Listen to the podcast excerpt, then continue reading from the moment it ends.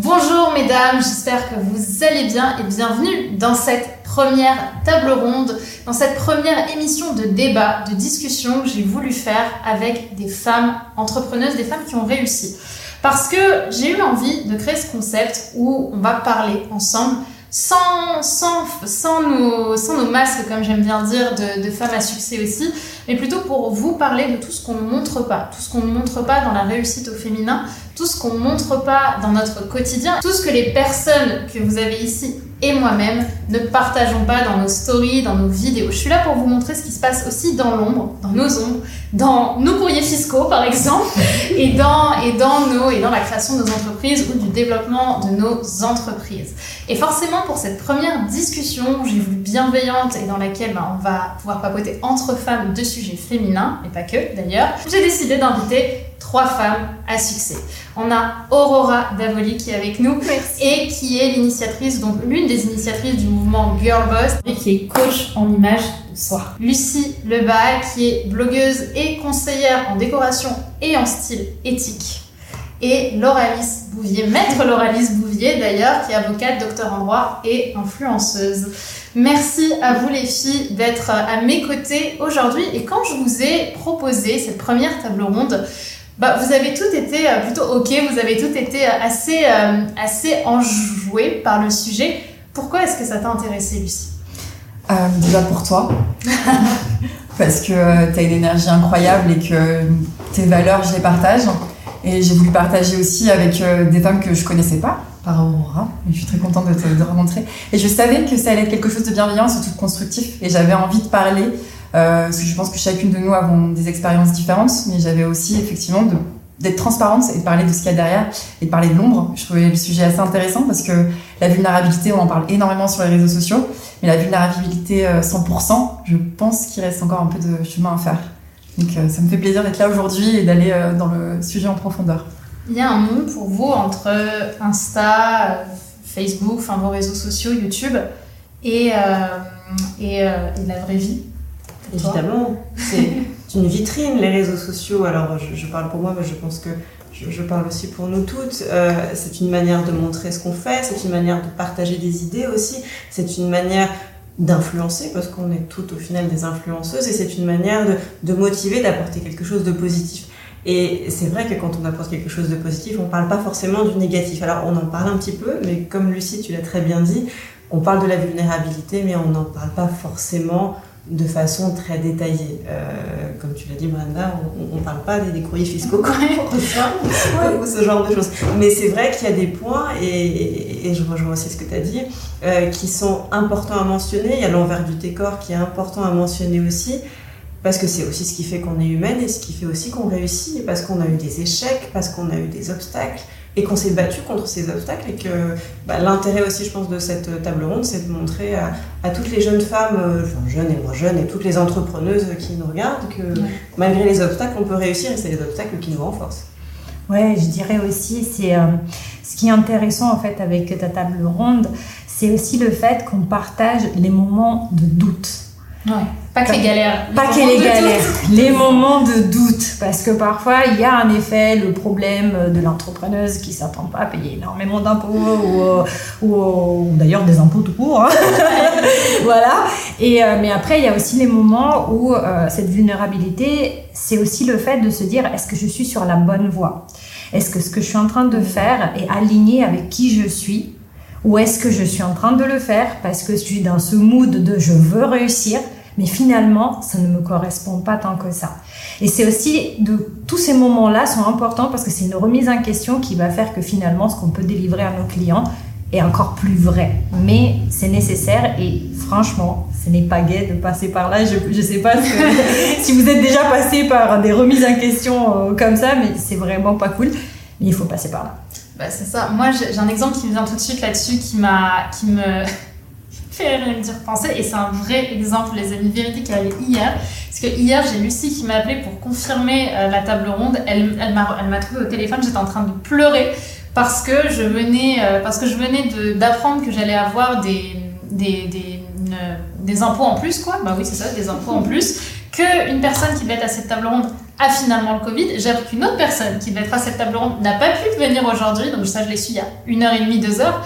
Donc au final, c'est ce genre de galère et ça, je le montre. Enfin, c'est vrai que je l'ai jamais vraiment montré sur les réseaux sociaux parce que je pense que ce qu'on se dit aussi, c'est ils vont moins nous aimer si on montre ces choses-là. Je sais pas si vous, ça, ça vous évoque quelque chose, mais moi je me dis, je suis censée être coach, je suis censée être leader. Et c'est comme ça que je me vois, c'est comme ça que, que, que, je pense aussi que j'ai envie de délivrer mon message. Forcément, on a, une, on a un point, on a une influence, j'aime ce côté leader.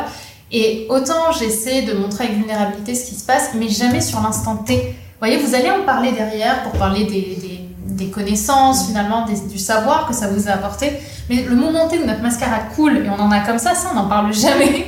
Et on le montre pas parce que je pense que ça, ça montre une, une certaine forme de de, oui, c'est ça, de vulnérabilité, mais presque de faiblesse. Et je pense que le, les réseaux sociaux font tout pour nous montrer comme forts et inspirants, et pas du tout comme des personnes qui euh, peuvent poser un genou à terre.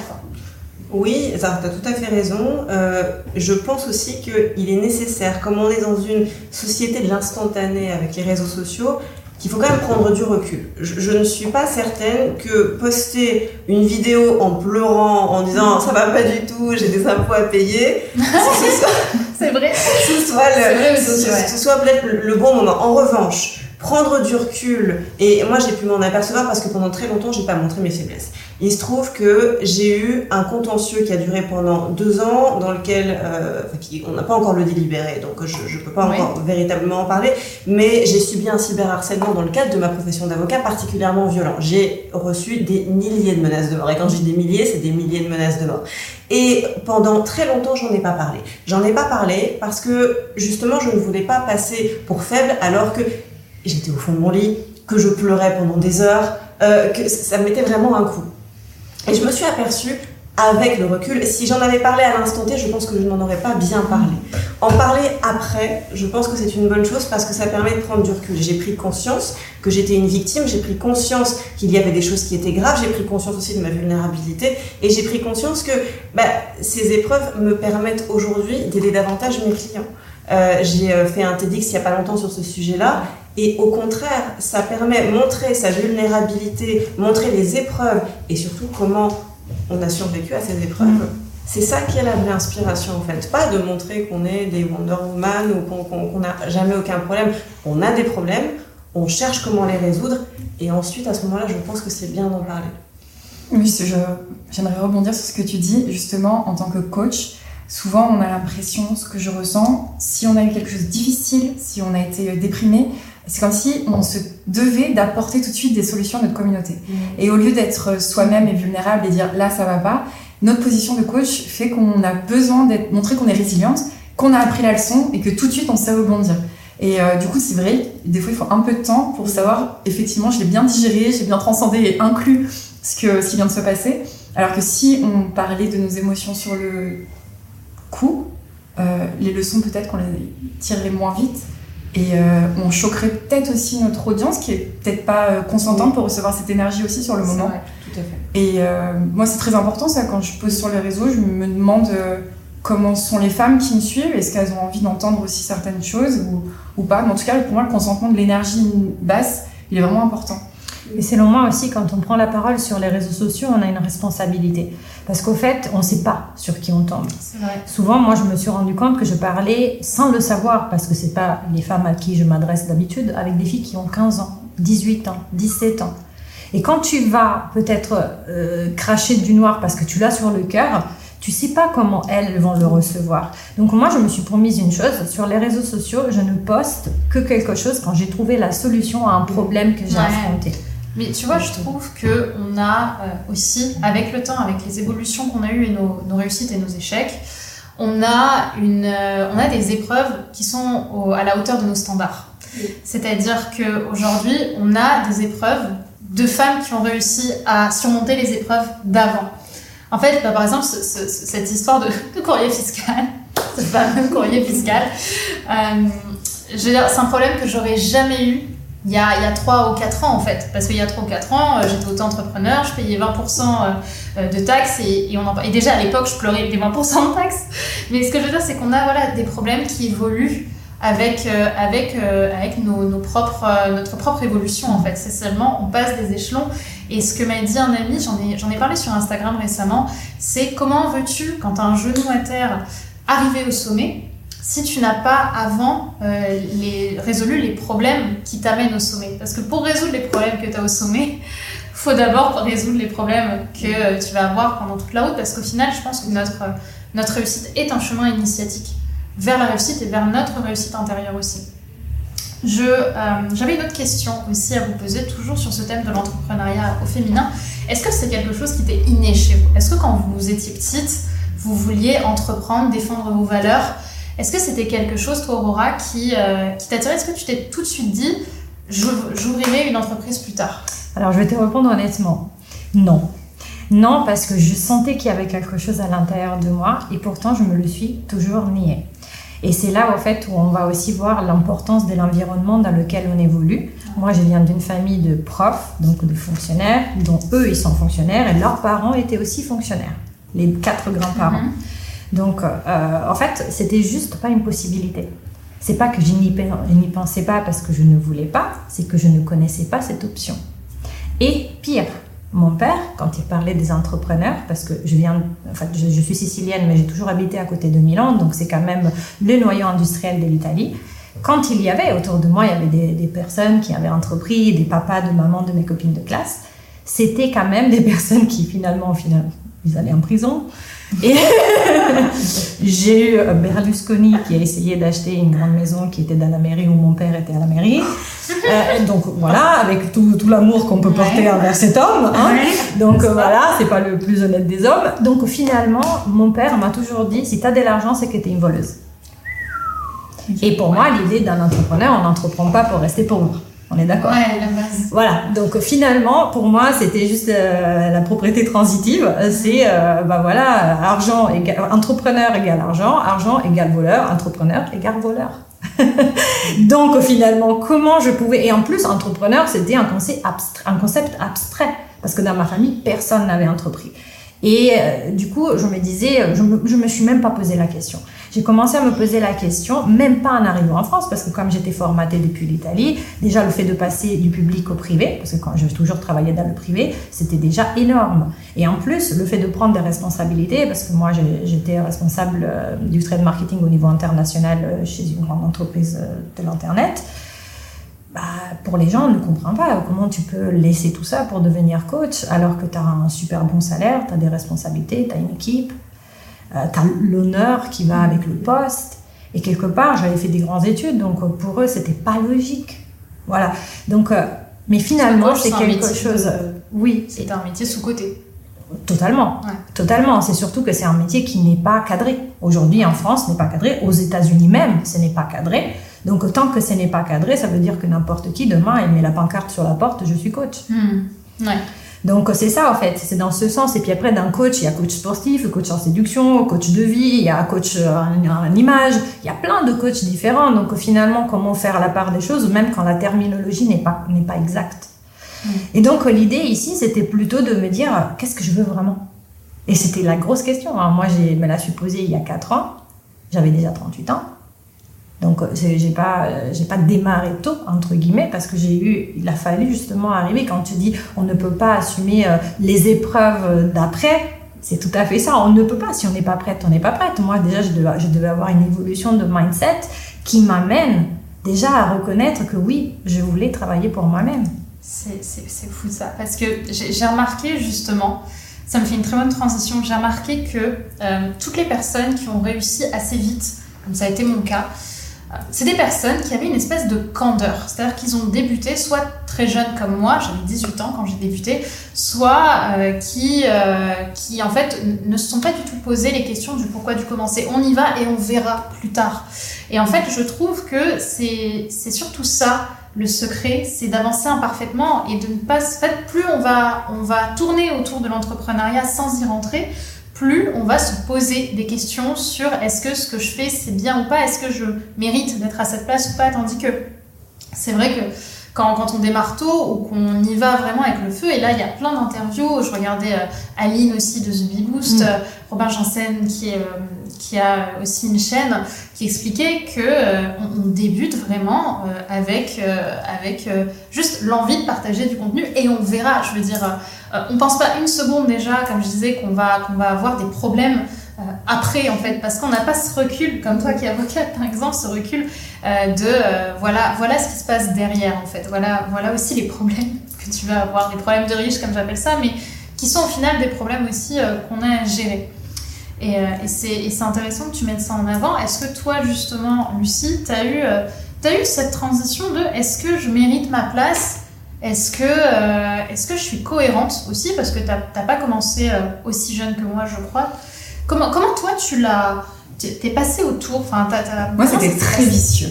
Parce que depuis, on va dire, mes 12 ans, je sais que j'étais différente. Je sais que, par exemple, quand j'ai appris qu'on allait devoir faire des stages en troisième, ça veut dire pendant 15 jours faire 35 heures dans une entreprise que tu connais pas, j'en avais des crises d'angoisse. Pour moi, quelqu'un qui, qui, faisait un travail de 35 heures, je voyais ma mère qui était salariée, je comprenais pas comment c'était possible. Je, pour moi, c'était la prison. Donc, euh, je commençais déjà à cette époque me dire, euh, non, il doit y avoir une autre, une autre voie qui est possible. Et je faisais de la politique j'étais très très euh, engagée dans la politique et je me suis rendu compte que tu pouvais faire quelque chose de passionné. Donc la politique a commencé à me montrer l'entrepreneuriat et l'image personnelle. Et euh, petit à petit, j'ai rencontré des entrepreneurs parce que j'étais attirée par leur aura. Mais je me sentais pas euh, légitime d'être entrepreneur. Je me sentais pas, je voyais pas un bon en moi particulier ou je voyais pas une force en moi particulière. Et donc là où c'était très vicieux, c'est que j'étais très attirée par les entrepreneurs et tout de suite, bah, comme je pense que j'étais pas trop bête et que j'avais un peu de conversation et, peut-être que j'avais un côté un peu séduisant, j'en sais rien, mais j'écoutais bien, et ben, j'ai connu des entrepreneurs à succès, mais vraiment à succès. Et euh, du coup, je me suis dit, bon, bah, en fait, je suis là pour être la bonne copine des entrepreneurs à succès. Mais moi, euh, j'ai pas besoin de penser à moi, euh, je sais pas. Je suis la femme de l'ombre. Puis à un moment, bah, je me suis dit, stop. Stop. J'ai envie d'avoir ma place au soleil aussi. Et je veux prendre cette place au soleil.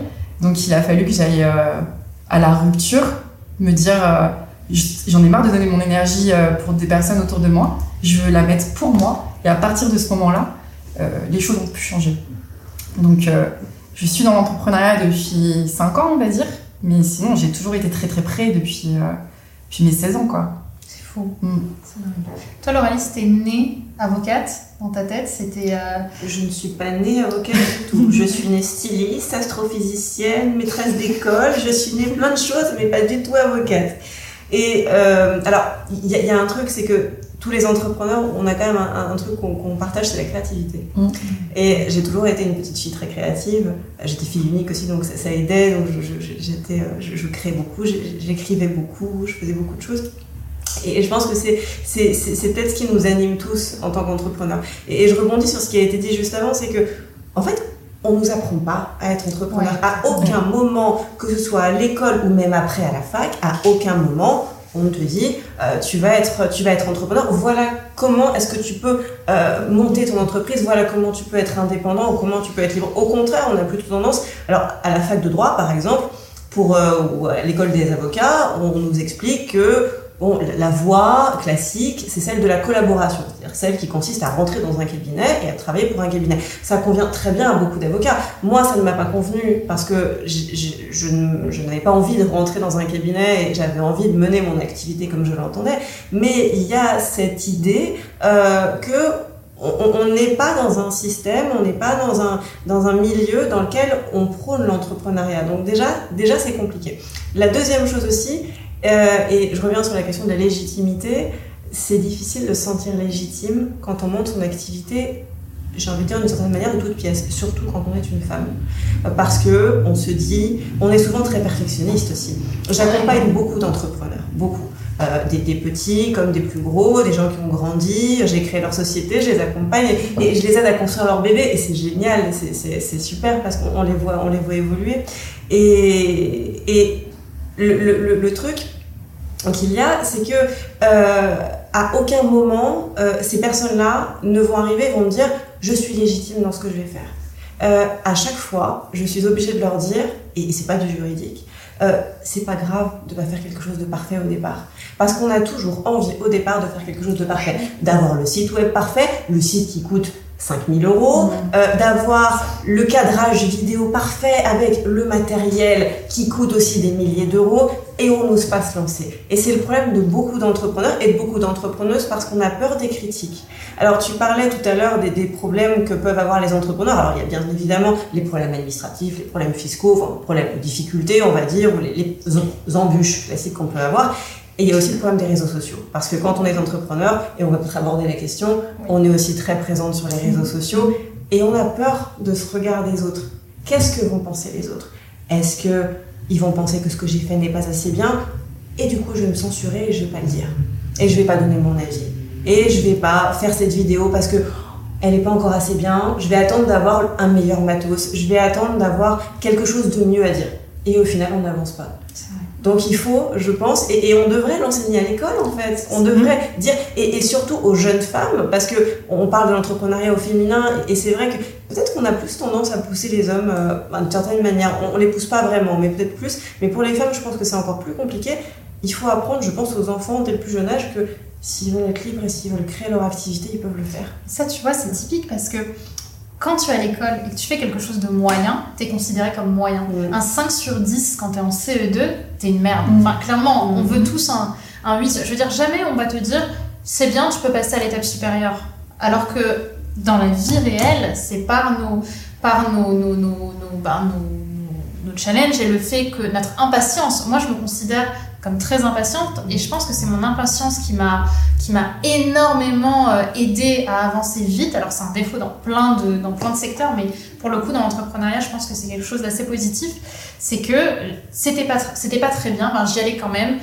Et, et derrière, ça ça m'a permis de m'évoluer. Mais c'est vrai que quand tu entres dans le moule euh, scolaire et éducatif d'aujourd'hui, tu es dans cette sphère du euh, 5 sur 10, c'est pas assez. Tu dois Et progresser. puis t'as une comparaison aussi avec, Avec les, autres. les autres. Si les autres ils ont 8 sur 10, 10 sur 10, pourquoi toi tu l'as pas? Si tout le monde avait 5 sur 10, il n'y aurait pas de problème en fait. Mais c'est cette comparaison qui nous bride énormément. C'est ça, et, et pour autant, ce que les gens, pareil, ne se montrent pas dans la vraie vie, je trouve, c'est que nous, aussi, on arrive à avoir des pètes au casque, et euh, alors qu'on on a évolué et on continue d'évoluer. En ce moment, moi, j'ai un truc avec ma voix. J'écoutais mes, mes, mes interviews ou j'écoutais mes, mes stories que je fais, je me disais, putain, ta voix elle est dégueulasse, elle monte vers le haut, ah là là là, tu sais, moi je le vois comme ça, alors que tout le monde en a strictement rien à foutre, tout le monde me dit que c'est très bien, enfin, j'ai pas de. Mais en fait, je pense que le, le muscle qu'on a mis en place, c'est envoie quand même. Euh, vaut, mieux, euh, vaut mieux y aller et que ce soit moyen que d'y aller et que ce soit parfait et d'avoir la voix la plus posée parce qu'au final, ce qui devait te prendre 15 minutes va te prendre 2 heures. Moi, je reviens sur l'histoire du système scolaire parce que pour moi, déjà, et ça, c'est vrai que je le rapporte à mon cas, il faut déjà donner, donner l'option. moi, on ne me l'a même pas présenté cette option de l'entrepreneuriat. Et, et c'est, du coup, je me suis jamais posé objectivement la question de la légitimité. Peut-être parce qu'en arrivant tard sur l'entrepreneuriat, je n'avais plus rien à faire. Tu vois, j'en avais plus rien à faire. C'est-à-dire que euh, j'en étais à un point où c'était juste moi. Et comme tu dis, bah, il est temps de prendre ma place au soleil.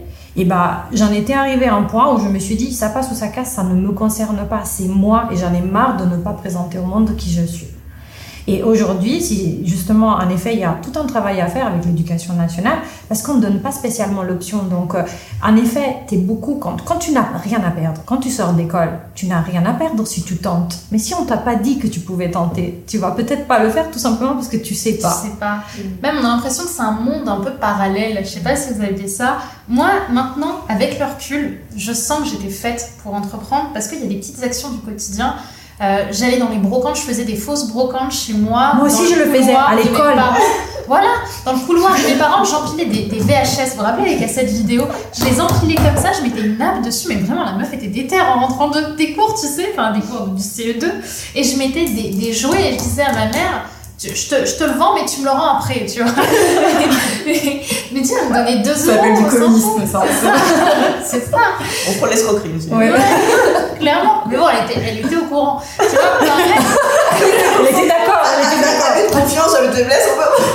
Ok, donc la leçon c'est d'avoir des parents consentants et ça. qui. Ok. Mais pareil, et et à 9 ans, j'ai ouvert euh, mon premier, ma première plateforme de montage parce que je regardais des vidéos sur YouTube de dessins animés. Je me disais trop bien, moi aussi je veux faire pareil. Je regardais les tutos. J'avais entre à, 9 ans, je regardais à, peu, à 12 ans, je commençais vraiment à être à fond. Et, euh, et je regardais, tu sais, euh, les, les, les, petits trucs et, euh, et je me disais, ok, donc le tuto, il faut que je fasse ça. Et je comprenais rien de ce que je faisais, mais je le faisais. J'avais ouvert une chaîne YouTube qui c'était des images qui défilaient, mais je veux dire, tu vois, il y avait un entrepreneuriat. J'ai ouvert un blog dans lequel j'écrivais une histoire, mais à aucune seconde, je me suis dit, je vais devenir entrepreneur. Moi, mon but, c'était de faire euh, du montage, de rentrer dans une boîte qui me paye, et je m'en rappelle encore, 1800 euros. Je voulais 1800 euros de salaire. C'était le, ça, c'était ce que je voulais en début de carrière, et je voulais finir à 2005, je crois, euh, à 60 ans, et attendre la retraite, tu vois. Et, et je me disais, euh, enfin, ça, c'est mon goal, tu vois. Et pas une seconde, je me suis dit, je suis entrepreneur. En fait, c'était, c'était. Je pense que ce qui nous fait peur aussi, c'est que surtout en tant que femme, on nous dit de toujours choisir la sécurité. Parce que peut-être le corps, peut-être euh, le, le, Je sais pas si vous en pensez, mais on nous dit toujours prends pas de risque, sois en sécurité, parle pas aux inconnus. Et, ça, en fait, c'est, des sorties de zone de confort qu'on, qu'on nous éduque pas, et donc on reste dans ce moule sécuritaire du euh, CDI, du, de l'entourage. C'est vrai que quand entrepreneur, au départ, tu es seul. Donc, euh, soit en communauté, soit protégé et, il t'arrivera rien, mais fais pas de vagues, tu vois. On est quand même dans une belle société judéo-chrétienne où la place de la femme est telle qu'on sait. Et je pense qu'on est encore dans cette optique de la femme est à la maison, où c'est le mari qui doit gagner plus d'argent, etc. Nous, notre nouvelle génération, peut-être qu'on commence à changer les choses, mais je ressens que c'est encore bien ancré. Quand tu vois le nombre de mariages euh, où. Enfin, j'ai ma religion, mais je veux dire, quand t'entends les mots qui sont prononcés encore aujourd'hui dans les mariages à l'église, où euh, tu jures fidélité à tout jamais, que c'est la femme qui doit s'occuper du foyer et que le mari doit être sûr de ramener de l'argent, bah il y a un peu un décalage. On t'apprend euh, finalement à rester à la place. Et aux hommes d'aller euh, pas avoir de sensibilité. Exactement. Moi je trouve qu'en France c'est encore pire, dans le sens où peut-être avant c'était ça et du coup au moins la femme avait sa place entre guillemets. Maintenant la femme elle doit aller bosser, elle doit éduquer les enfants, elle doit être belle, elle doit être bonne elle doit être sexuellement active et elle doit tout être, elle doit être tout. Mais par contre, il faut surtout pas que elle, elle, elle, crie un peu de plus haut, quoi, mm. tu vois. Et, c'est ça qui est gênant. C'est ça qui est gênant parce que et, pour revenir juste à ce que tu disais tout à l'heure, Brenda, par rapport au fait de, de, pouvoir se lancer, etc., sur la femme, je pense que ça dépend énormément de la confiance en soi qu'aujourd'hui les femmes n'ont pas. Aujourd'hui, alors après, est-ce que c'est mes clients Mais les hommes non plus aussi, hein, en vrai. Je pense qu'il y, a un vrai, il y a un vrai souci en ce moment. Moi, c'est vrai que je, lutte beaucoup parce que je le vois beaucoup sur la guerre des sexes, tu vois. Pour moi, et je fais une table ronde juste après aussi sur, sur ce sujet des hommes et de la pression masculine parce que, euh, tu vois, c'est souvent, et c'est pour ça aussi que parfois j'ai du mal avec les notions de féminisme parce que c'est euh, les femmes contre les hommes. et, euh, et, et, tu vois, moi, je suis pas là-dedans. Mais c'est vrai qu'on est dans une période où chacun, chacun est est en train de d'essayer de, de, lutter contre sa propre pression sociale. Et en fait, les, les rôles sont moins établis qu'avant. Tu vois, le cadre, il est moins euh, cadré pour l'homme et la femme qu'avant. Et c'est très bon sur certains points. Maintenant, pour moi, ça dérègle un peu aussi le système qui été mis en place. Et c'est pour ça qu'on a du mal aussi à se retrouver euh, dans, dans qu'est-ce que j'ai envie de faire. Moi, je pense qu'en ce moment, on est moins dans le... Euh, on n'est plus trop dans le la femme doit rester à la maison. Par contre, on va pas lui dire qu'elle peut être entrepreneur. En fait, on est, on est encore dans la transition, je pense, du, euh, du qu'est-ce que j'ai envie de faire. Et en fait, je suis libre de pouvoir être ce que j'ai envie de faire parce qu'on est aussi dans une société qui est très cadrée. Mais pour cela, justement, il faut que chaque personne ait assez confiance en elle et que surtout, elle ait, euh, moi je suis coach en image de soi. Donc ça veut dire quoi? L'image de soi, c'est pas juste comment tu te vois dans ton miroir, bien sûr, à toute, toute la notion de relooking, d'aspect physique, etc. Mais c'est ce que tu crois possible pour toi. Et aujourd'hui, il y a beaucoup de femmes qui ne croient même pas possible. Moi, quand j'ai fait mes consultations, il y a la première consultation, je pose la question aussi sur tous les domaines de vie. Et quand je parle de l'argent et que j'ai quelqu'un en face de moi qui me dit euh, mon rêve c'est de toucher le SMIC, qu'est-ce que tu veux faire? Je veux dire, déjà quand toi-même tu rêves petit, et il n'y a rien de mal à gagner le SMIC, mais ce que je veux dire, c'est que peut-être cette personne, elle pourrait gagner beaucoup plus si elle le croyait possible pour elle. On ne t'apprend pas. Mm. On t'apprend pas déjà à voir quelles sont tes pensées. Parce que pour moi, tu peux sortir du cadre de la société sans spécialement être en lutte, que ce soit ni contre les hommes, ni contre ton, ton patron, ni voilà. Mais tout simplement, si tu révèles à toi-même qui tu es. Et aujourd'hui, on préfère, c'est pas qu'on préfère, c'est que on ne sait même pas comment creuser au fond de nous pour trouver quelle est notre voie. Moi, j'ai envie de rebondir sur ce que tu disais, Brenda. Euh, on, dit tout. Oui, mais Toi et moi, tu en es célibataire. et je suis sûre que tu ressens ça aussi quand tu as un peu de succès, quand tu sais ce que tu veux, que tu as travaillé sur toi. Bah, bonne chance pour tomber sur quelqu'un. Oui, on allait en parler. Oui, c'est bon. Euh, bonne chance pour euh, tomber sur un mec qui, qui, qui, Ouais, c'est un vrai qui, va, enfin, qui tient bon face à toi, quoi. Et qui a pas peur de ton succès, et qui a pas peur de ton aura, et qui a pas peur que tu fasses plein de choses, et qui flippe pas parce que euh, tu vas rencontrer des mecs en soirée, donc qui a travaillé sur sa jalousie, qui a travaillé sur sa confiance en lui, qui a travaillé sur tout ça. Enfin, moi, je sais qu'aujourd'hui, c'est le grand, euh, ouais, la, la, la grande question euh, sur ma vie sentimentale, euh, elle est là, quoi. Après, on est dans une société qui est. Alors, il y a le côté patriarcal de la société qui, qui reste quand même.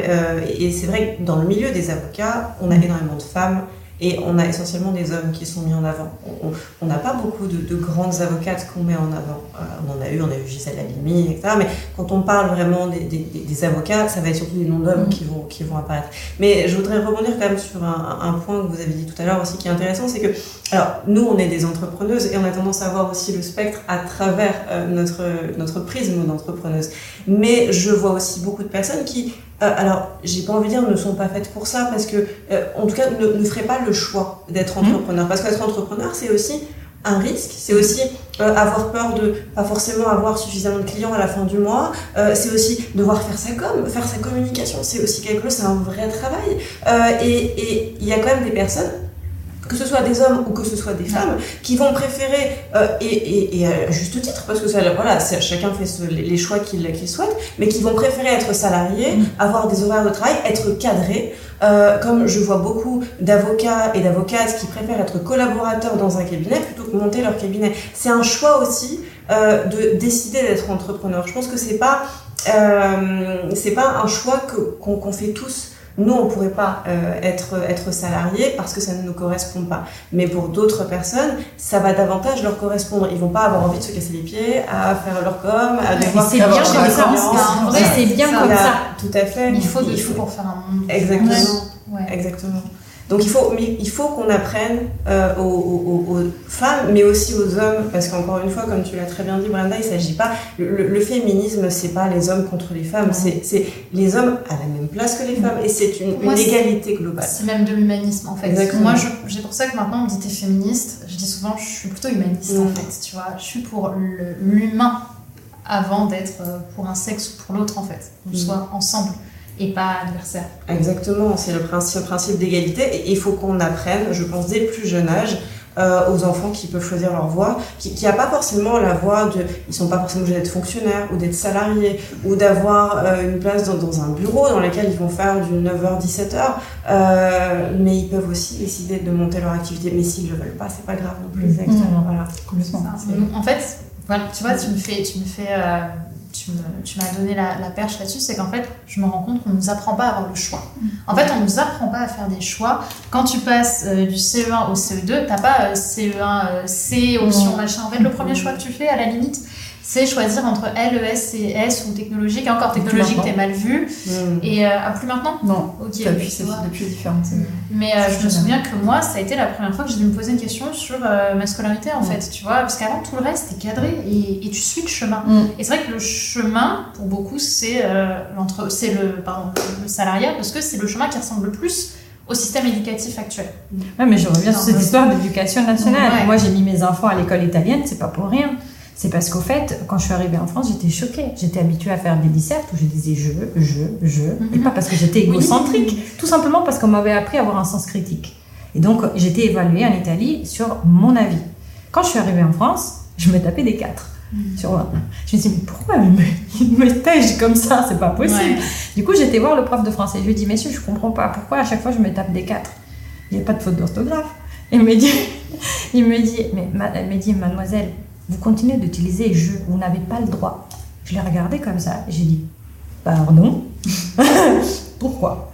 Il m'a dit, parce qu'ici, ça s'appelle le système scolaire, ça vient du clergé. Ça veut dire que anciennement, les prêtres, à tant qu'ils n'atteignaient pas un certain niveau, n'avaient pas le droit d'exprimer leur opinion. Et il fallait faire la synthèse du savoir des gens d'avant.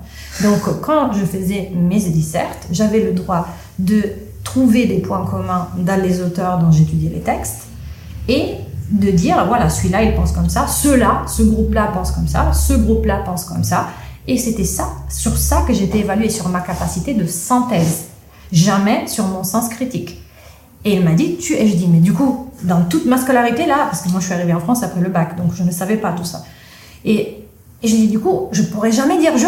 Il m'a dit, ton doctorat. À partir du doctorat, tu auras le droit à dire je. Et là, je me suis dit, mais qu'est-ce que c'est ce monde? Je dis, moi, il faut que tu apprennes depuis que tu es tout petit, au fait, à t'exprimer aux États-Unis, en Angleterre il y a un exercice où on fait amener aux enfants, on leur dit à 6 ans, 7 ans, hein, on leur fait amener quelque chose depuis la maison, une brosse, une Barbie, tout ce qu'ils veulent. Et en fait, on leur dit, bon voilà, ça c'est ton objet. Dis-moi pourquoi tu l'aimes, dis-moi pourquoi tu l'aimes pas. Il est comment? Pourquoi Et, et c'est un exercice où chaque enfant doit aller devant tous les autres enfants, tout seul, en décrivant son objet, en disant pourquoi il l'aime et en disant pourquoi il l'aime pas. Hmm. Et pour éduquer les enfants, déjà, la prise de parole en public, Mm. En France, on privilégie l'écrit.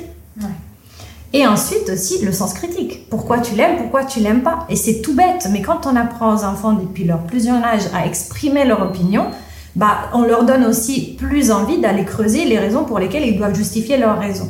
Tant que les gens peuvent se cacher derrière la vie des autres, alors que ce soit il faut être tous entrepreneurs ou ne faut pas être tous entrepreneurs, il faut être tous salariés ou tous, euh, comme dans ma famille, euh, fonctionnaires, et eh bah, c'est clivant. Hmm. L'idée, c'est plutôt de, comme tu disais justement, Brenda, c'est de donner le choix. Mais, euh, mais pour cela, il faut éduquer les gens à, ne pas se cacher derrière le savoir des autres. C'est ça, exactement. Et, de, et de, oui, en fait, d'asseoir sa position. Mais ça, en effet, c'est fait un peu quand même, parce qu'on a des exposés, on a des petites choses comme ça. Mais oui, pour moi, euh, comme je le dis souvent, si un jour je dois me reconvertir euh, complètement et changer de monde, je deviendrai prof de français, parce que pour moi, c'est par le français notamment que hmm. tu apprends à réfléchir. J'avais maintenant une question un peu plus, pas technique, mais on va dire un peu plus dans les coulisses de vos sociétés à vous poser. C'est qu'on a tout ici un public qui est féminin principalement. Mm. Comment est-ce que vous faites ressortir le féminin dans votre communication Pour vous, et finalement pour aider aussi les femmes qui vont regarder cette, euh, cette, euh, cette vidéo, comment vous, est-ce que votre, comment vous, vous faites pour communiquer à des femmes? Comment ça se passe? Assumer d'être une femme déjà je pense. C'est déjà c'est compliqué d'assumer d'être une mm. femme d'assumer d'être féminine d'assumer qui on est euh, et, d'assumer ce, fait-là. J'ai beaucoup de jeunes avocates qui me contactent et qui me disent, alors du coup, je vais pouvoir vous les envoyer, euh, qui me disent comment est-ce que je dois m'habiller? Voilà, j'ai un entretien euh, d'embauche ou j'ai voilà ou des jeunes entrepreneuses qui viennent me voir et qui me disent, je, ne sais pas comment m'habiller. Est-ce que j'ai le droit de m'habiller autrement? Est-ce que je, est-ce que tu penses que je peux mettre une robe? Est-ce que je peux mettre des talons? Est-ce que ce sera pas trop féminin? Ben non, justement. L'idée, c'est bien évidemment de rester dans un cadre, enfin, dans un cadre, entendons-nous bien, il s'agit de respecter la personne que l'on a en face. Euh, on va pas se mettre en mini-jupe, euh, en, cuir pour aller travailler, euh, voilà, avec des, talons de, 30 cm. Mais l'idée, c'est de rester quand même, de rester adapté et de rester adapté à ses interlocuteurs. Mais il faut pas que les femmes s'empêchent d'être des femmes. Et c'est aussi pour ça que c'est super important. et, je pense que sur les réseaux sociaux, on voit beaucoup, euh, notamment je vois beaucoup sur Twitter, je vois beaucoup de, stigmatisation euh, des femmes qui entreprennent et qui se permettent d'être des femmes. Euh, on entreprend, on travaille pour ça et on a le droit d'exprimer qui on est. Donc déjà, moi, la première chose, le premier, je pense que vous allez peut-être rebondir aussi là-dessus, et, ça vous concerne beaucoup puisque vous êtes toutes les deux coachs en image, mais, mais, mais la première chose, c'est que même si on fait des métiers qui sont des métiers des métiers sérieux, être avocat, c'est considéré comme un métier sérieux. Voilà, c'est pas pour autant euh, qu'il s'agit de venir en basket ou qu'il s'agit, au contraire. Et, d'ailleurs, même, j'ai envie de dire, c'est aussi comme ça euh, qu'on s'impose davantage, euh, qu'on fait même mieux notre travail parce que ça donne plus confiance en soi aussi. Mm. Et puis ça donne même plus confiance aux clients. personnellement, moi, j'ai des clients qui viennent me voir et qui viennent me dire, voilà, je préfère avoir une personne qui c'est s'habiller, qui, qui prend soin d'elle, euh, plutôt qu'un avocat qui est en basket, par exemple. Et il y a beaucoup de femmes qui s'empêchent ça parce qu'elles ont peur des retours, qu'elles ont peur des critiques et qu'elles ont peur qu'on leur dise justement qu'elles sont trop féminines.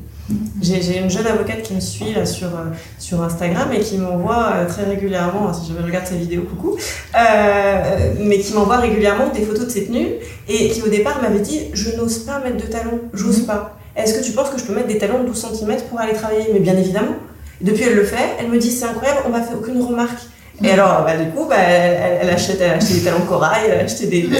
voilà, et, et elle a tout à fait raison. Et, et ça la motive pour aller travailler parce qu'elle a plus confiance en elle. Et, et on devrait vrai, ça aussi valoriser femmes. ça. Mais justement, je pense que ton succès, on peut le devoir aussi, même si évidemment c'est une analyse personnelle, au fait que tu es avocate, tu fais un métier sérieux Mhm. En étant classe, mais tu vois, avec des, des ongles qui sont extravagants, avec des tatouages. Et c'est vrai que ça, on le voit jamais. J'ai- tu es la première avocate que j'ai connue qui, euh, qui avait des tatouages visibles, des talons. Parce que c'est vrai qu'on se donne une image du droit en France Mm. comme euh, du Dupont-Moretti, enfin des gens très imposants, euh, des hommes très Pas sûr que les ongles, ça lui aille. Les, Ouais, les aussi, extensions certes. en gel, je suis pas sûre que ça. Certes, mais, mais je veux dire, tu vois, euh, c'est- vrai que ça, ça Mm. change.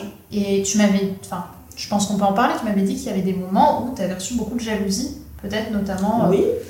Bah, c'est Des femmes Beaucoup, oui, euh, de, de- de femmes essentiellement. Euh, après, les mentalités évoluent. C'est-à-dire que euh, il y a cette idée, euh, mais, mais qui, qui est une idée en réalité qui, qui, qui est pendante et quoi- qui, est, qui, est, qui, qui reste quand même assez globale, qu'on peut pas être féminine et bien faire son travail. Mais bien sûr que si, en fait.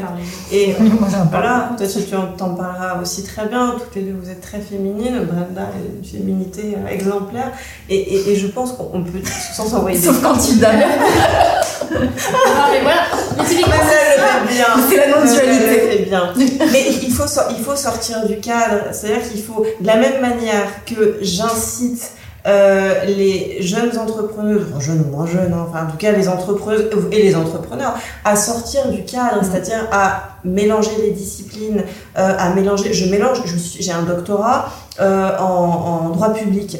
Euh, Aujourd'hui, je fais à peu près tous les domaines du droit. Euh, je, traite je fais des, assises, je fais du droit des affaires, je fais des domaines du droit très différents. Et, c'est comme ça qu'on conseille bien aussi ses clients, c'est en, mélangeant les domaines. Et de la même manière qu'on peut mélanger les domaines, voire même mêler des domaines d'autres sciences qui n'ont rien à voir avec le droit aussi, parce que ça permet d'avoir cette créativité qui nous, qui nous caractérise les entrepreneurs, bah, de la même manière, dans notre attitude, tant qu'on reste euh, dans le respect des autres, euh, il n'y a pas de difficulté. Il faut être différent. C'est important d'être différent. Alors déjà, parce que quand on est avocat, on est 30 000 avocats, en- en- rien qu'à Paris. hein. donc, euh, il y a une concurrence déjà. Donc, à arriver à, se, à se démarquer, c'est déjà quelque chose. Mais malgré tout, c'est aussi ce qui fait l'essence des entrepreneurs. Arriver à être différent. Voilà, toutes les deux, vous avez des personnalités qui, qui sont. euh, toi, aussi d'ailleurs. C'est vrai que de moi, moi, mais, styles, mais- on, est, euh, voilà. on est sur deux, deux énergies très différentes. Et vous vous Et entendez très bien. Ah oui. Ça c'est sûr. Ce que, ce que tu dis, euh, pour euh, du coup répondre à la question de Brenda, c'est en fait l'image personnelle. C'est ça qui va. Moi je sais que mon, mon public féminin, il est venu comment? C'est quand je, je mets en story que je m'habille en mode éthique, parce que c'est mon vraiment ce que j'aime, et euh, que je passe ma vie dans les palaces. Et il y a plein de nanas qui m'ont dit mais moi j'ai des valeurs écolo, euh, euh, mais j'ai toujours été, j'ai toujours eu un travail, je gagnais pas plus de 2000 euros. Mais toi Lucie, t'es dans la non-dualité, tu t'habilles bien et tu vas et, et mon lifestyle ainsi, leur- les inspire dans le sens où ce n'est pas parce que tu as des valeurs écologiques que tu n'as pas le droit d'avoir une vie euh, dans, dans des beaux endroits, que tu n'as pas le droit d'aller boire une coupe de champagne pour ton anniversaire au Ritz. Et je parle que d'une coupe de champagne, même pas de passer la nuit. Et tu as tellement de femmes qui se l'interdisent. Et moi, je reçois des messages, ils me disent, mais Lucie, si tu m'avais pas dit qu'on pouvait aller prendre un thé au Ritz euh, ou Mhm. aller juste faire un spa de 30 minutes euh, au crayon, je l'aurais pas fait. Parce que je pensais que c'était pas ma place. Ouais, la non-dualité, en fait. Exactement. Complètement ça. Et c'est juste se dire, euh, tu n'es pas euh, princesse euh, de machin euh, des, des Émirats Arabes ou j'en sais rien, et t'as le droit de le faire. Et, euh, et pour la petite histoire, euh, une des premières fois où j'ai parlé des palaces, euh, mon compte, mais j'ai eu le plus gros nombre de désabonnements Mmh. de tout mon Insta. Parce que tout de suite, c'est Ah, tu te la pètes, ou euh, un jour, j'ai reçu un mail où euh, dedans, je parlais donc des palaces, je- une newsletter où je parlais des palaces, et Nana m'a dit Ah, t'as mis un S à Georges V, ça se la pète dans les palaces et tu fais des fautes sur, sur, sur les palaces, mais tu te rends pas compte, ça se fait pas. Et vraiment très virulente. Et d'autres, au contraire, se sont mises à, à me défendre, et c'est même pas moi sur les réseaux qui, qui me. C'est ma communauté qui, qui m'a défendue.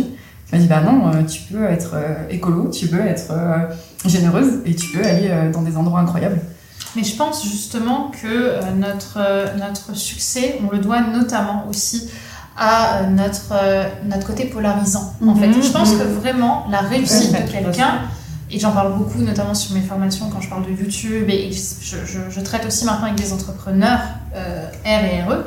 Et euh, ce qui revient beaucoup à chaque fois, c'est n'ayez pas honte d'être polarisant. Mhm. Ça veut pas dire euh, que euh, parce que vous êtes, enfin que, que les gens vont tous vous tomber dessus, parce que je pense que les gens qui vont nous suivre et qui vont consommer aussi chez nous, parce qu'il faut aussi parler en entrepreneur, on parle d'argent, euh, qui vont consommer chez nous, c'est des gens qui, qui sont dans ce qu'on appelle la, la minorité silencieuse. Exactement. C'est-à-dire ceux qui se disent, c'est certes, je paye pour un produit, mais je paye aussi pour un soutien. Mm. J'ai pas honte. Et moi, je pense que ce qui m'a beaucoup euh, joué en ma faveur, c'est le fait que j'assume physiquement une personnalité très féminine. Et d'ailleurs, pour la petite histoire, mon tout premier élément de branding, c'était mon rouge aux lèvres rouge que j'ai aujourd'hui, que j'ai gardé sur toutes mes vidéos. Et je me rappelle au départ, on me disait Waouh, le lèvres rouge euh, Je demandais à des amis et autres, putain, toast, tu vois. Alors que ça ne devrait même pas être euh, un sujet de, de, de, de- d'oser ou pas oser, c'est du rouge aux lèvres. Je suis pas. Et, euh, et le deuxième point, c'est que, euh, et que mon mental est un mental plus masculin. J'ai un peu plus d'énergie masculine dans, mon mental, et là-dessus, bah, c'est étonnant, mais beaucoup des femmes que je suis, pas toutes, j'ai aussi beaucoup de femmes très féminines, mais beaucoup de femmes que je suis me ressemblent en fait. Elles ont ce physique très féminin et une mentalité très punchy, très. J'ai, manque de confiance en moi, mais j'ai une, envie de, conquérir le monde, j'ai envie de, de réussir tel et tel challenge. Et, et je pense qu'en fait, c'est ça, c'est quand tu acceptes d'être dans, dans ta perfection personnelle, donc l'imperfection des autres, que tu, euh, que tu arrives à développer ta personnalité euh, et, euh, et à développer un public qui va être engagé. Parce que le but, c'est pas d'avoir un public, c'est d'avoir un public engagé. Ça, c'est très important Oui. dans l'entrepreneuriat. Parce que de toute façon, être polarisant n'est pas un problème tant que ce n'est pas un problème pour nous.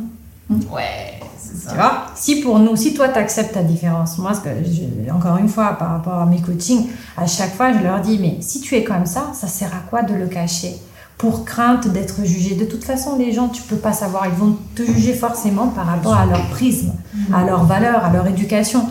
Par contre, euh, en revanche, par, euh, par rapport à ce qui est l'aspect extérieur et le fait dont tu parlais tout à l'heure très justement de dire oser être féminine, c'est qu'on n'ose pas être féminine et parfois on va assumer pour se donner cette aura de sérieux le côté masculin.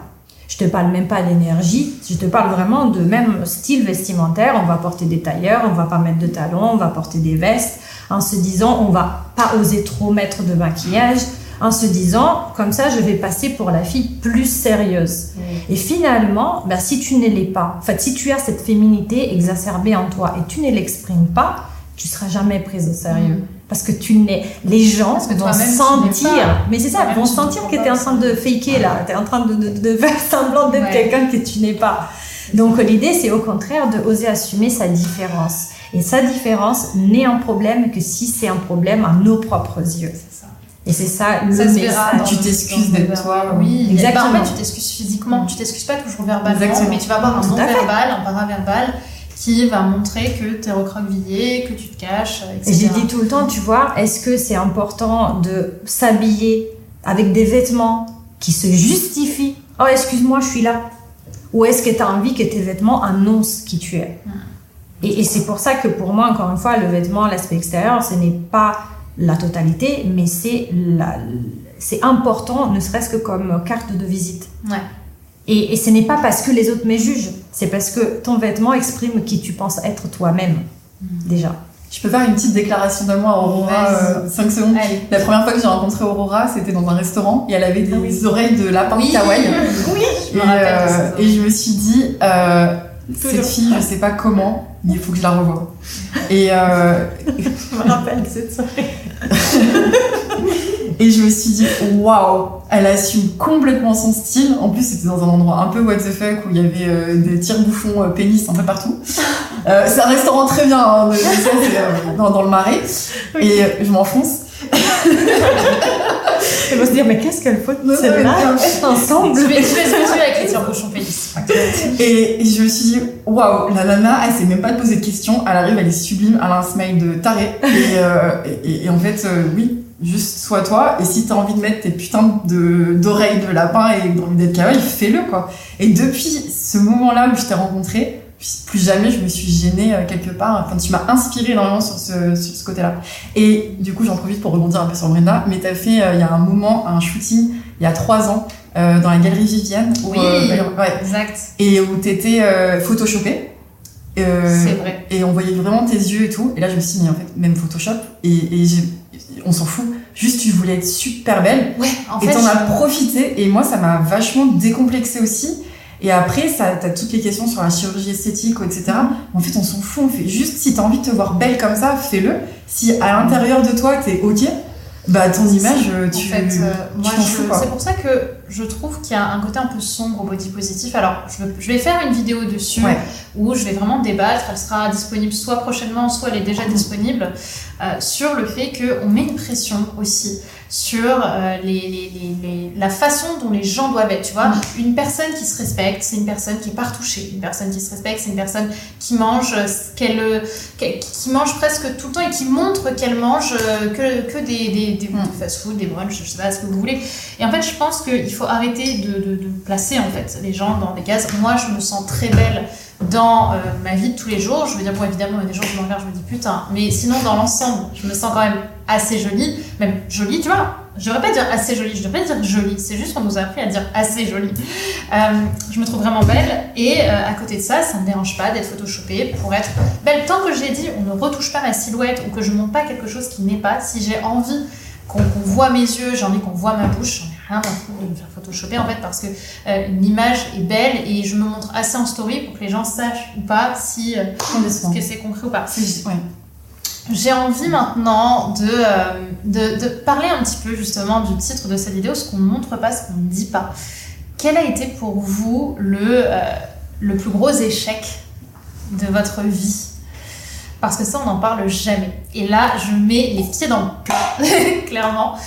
Ça a été quoi pour, euh, pour toi, Lauralis la première, euh, enfin, on va dire plutôt un échec que tu as envie de partager et que tu n'as pas forcément partagé sur tes réseaux sociaux? Bah, c'est difficile parce que, alors, j'ai eu beaucoup, euh, alors je sais pas si c'est des échecs, mais j'ai eu beaucoup de rejets quand j'étais notamment à la fac. Initialement, moi, je me destinais à faire une carrière universitaire.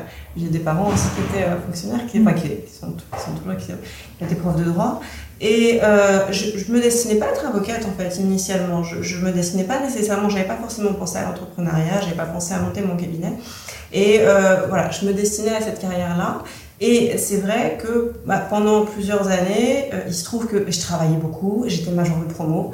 Et à côté de ça, je restais très féminine. On reparle du même problème. Et euh, donc je m'étais, je venais en cours avec en robe, en talons, puis j'avais Cosmo dans mon sac. Enfin voilà. Euh, et, euh, et, et ça, ça m'a été beaucoup reproché euh, parce que j'ai, entendu des, bah, enfin, j'ai fait un doctorat, donc j'ai, entendu des, bah, si elle a réussi à être en thèse, voilà, c'est parce qu'elle est passée par des moyens détournés. Alors on imagine tous lesquels. Enfin bon, voilà, il y a eu plein de, plein, plein de choses comme ça. Ce qui fait qu'au final, j'ai quitté l'université pour ces raisons-là. Euh, ce qui a été un, un déchirement pour moi, parce que moi je me voyais vraiment enseigner. J'ai enseigné pendant 10 ans, j'ai vraiment une passion l'enseignement. Aujourd'hui, je fais des formations en ligne, je fais des formations dans des ministères aussi. Euh, mais c'est vraiment une passion, donc je me voyais vraiment là-dedans. Mais cette dichotomie entre la façon qu'on qu'on voulait m'imposer en fait d'être. Et, la façon dont moi je voulais être et, celle que je voulais celle que je voulais faire n'allait pas. Donc j'ai quitté justement la, fac pour ces raisons là et ensuite euh, alors je sais pas si on peut parler d'échecs ou, de, questions de, gestion mais euh, je gère des dossiers euh, qui sont des dossiers des fois très difficiles vraiment très difficiles. Je fais beaucoup de pénal, euh, je, je traite de problématiques d'infanticide. Euh, il y a quelques mois, j'ai défendu une mère qui a perdu son bébé, dont le bébé a été tué par, euh, par son, son, son ex-compagnon. Euh, j'ai des problématiques de cyberharcèlement aussi euh, qui m'ont poussé moi-même à être cyberharcelée. Ce qui est aussi la question de savoir comment est-ce qu'il faut réagir dans ces moments-là. Comment on réagit euh, quand on reçoit des milliers de menaces de mort avec des personnes qui ont votre adresse, parce que votre adresse a été Mhm. envoyée sur les réseaux sociaux, euh, avec des gens qui vous disent je suis en bas de chez toi, j'ai de l'acide, je vais te l'envoyer dans la figure, je vais t'égorger, je vais égorger toute ta famille. On ne sait pas comment réagir. Alors je ne sais pas si on peut parler techniquement d'échec ou quoi, mais il y a une Des preuves plutôt. C'est une épreuve. oui. il y a une forme d'effondrement, enfin d'effondrement. Euh, on ne sait pas comment il faut, il faut réagir. Moi, dans cette affaire, je défends plus personne. Euh, et je suis la neuvième en fait euh, victime. Alors j'ai un avocat qui est fantastique, euh, qui est un ancien bâtonnier et ancien président du Conseil national des barreaux, qui est maître Charrière Bournazel, que je ne remercierai jamais assez pour son soutien. C'est un, avocat extraordinaire qui m'a énormément appris et qui me soutient beaucoup. Et, mais c'est vrai que c'est difficile, et heureusement qu'il est là, parce que c'est très difficile de soutenir huit personnes. Et à côté, de se retrouver là-dedans à cause de son travail et de pas forcément savoir comment agir. Pendant des mois, quand ce harcèlement a commencé, j'ai été toute seule parce que personne ne comprenait vraiment la situation. Donc, j'ai pas réussi, je pense aussi à faire comprendre à mon entourage véritablement, c'est peut-être une forme, je sais pas si c'est une forme d'échec, mais j'ai pas réussi vraiment à faire comprendre à mon entourage la détresse que j'avais parce que je ne savais pas comment ça allait s'arrêter. Mais voilà, les, choses ont évolué. On a obtenu une décision historique en, septembre dernier. il y avait un appel, on attend de le délibérer euh, le, 28 septembre prochain. Mais bon, malgré tout, ça aide quand même à avancer ces échecs. Et le fait d'avoir aussi quitté l'université pour rentrer dans l'avocature, monter mon cabinet euh, et être bah, l'entrepreneuse que je suis aujourd'hui, euh, c'est des entre guillemets des échecs parce que moi je ne me voyais pas du tout euh, ne pas être euh, prof de droit en fait à la base. Je voulais passer la grecque je voulais. Et, au départ ça m'est apparu comme un échec de, quitter la fac parce que je ne partageais plus les valeurs qu'on voulait m'imposer. Mais en réalité on s'aperçoit que ces échecs là on peut les surmonter et que même si ça nous brise le cœur pendant un moment parce que j'ai le cœur brisé pendant un moment bah, ça, ça, aide quand même beaucoup à avancer. Mmh. et ça aide à être les, femmes qu'on est aujourd'hui et, et, qui transmettent leur force aussi à celles qui nous regardent ce qui m'a. Moi, j'ai eu une année. Euh, alors, ça c'est incomparable, évidemment, à, l'horrible harcèlement que tu as reçu, mais comme beaucoup, j'ai eu une année Covid très compliquée, personnellement. Euh, dans, dans, le sens où ben, ma vie sociale s'est effondrée. Euh, je veux dire, on voyait, on voit ses amis au détour d'un appartement entre une heure ou deux, et attention, entre-temps, euh, t'as plus de contact humain, t'as plus, dans, plus personne qui te prend dans les bras, enfin, c'est quand même quelque chose. Et, euh, et, à côté de ça, j'ai eu une douleur professionnelle importante, euh, dont j'ai jamais, pour le coup, trop parlé non plus. Mais euh, les, trois premiers mois de 2021 ont été très compliqués au niveau, au niveau financier, au niveau des, de, ma communauté. Enfin, et, et j'en ai vécu une, une, vraie. en fait, quand ta boîte va mal, tu vas mal en général, tu n'as pas ce détachement et tu, tu, comment dire, tu, tu, penses que tout ça c'est ta faute, qu'en fait les gens, surtout quand c'est notre image qu'on met en avant, les gens ne t'aiment plus, les gens ne t'aiment pas. Et j'ai vécu euh, vraiment, les, j'ai, appelé ça euh, les, les, les, trois mois vol de mort, quoi. Vraiment, c'est, euh, c'était des, des, formations qui se vendaient plus. Enfin, je pense qu'on a vécu une période Covid très compliquée pour beaucoup, mais c'est vrai qu'en fait on se sent très seul. En fait, on sait qu'il y a des gens qui souffrent aussi. Mais je trouve que c'est là où tout ce pourquoi les gens ne deviennent pas entrepreneurs ressort chez toi. C'est que tu te sens incroyablement seul dans ta merde. Parce que, euh, parce que euh, tu, tu, sais que tu as du soutien. Enfin, moi, j'avais du soutien de mes amis, euh, tout ça, mais à la fin, c'est quand même toi qui vas devoir payer tes, tes impôts. À la fin, c'est toi qui vas devoir tenir ton équipe. C'est toi qui vas payer ton équipe. C'est moi qui paye cet endroit, qui, tu vois. Et bah, tu te dis, oui, mais en fait, ils peuvent pas me sauver. Je dois me sauver moi-même et je dois trouver la force intérieure que actuellement je ne trouve pas pour me relever en fait. Et c'est là où euh, c'est là où je trouve c'est le, plus dur. Comment tu t'en sors? Ben, Tu t'en sors avec un coup de pied au cul. Franchement, dans mon cas, hein, ça a été un coup de pied au cul.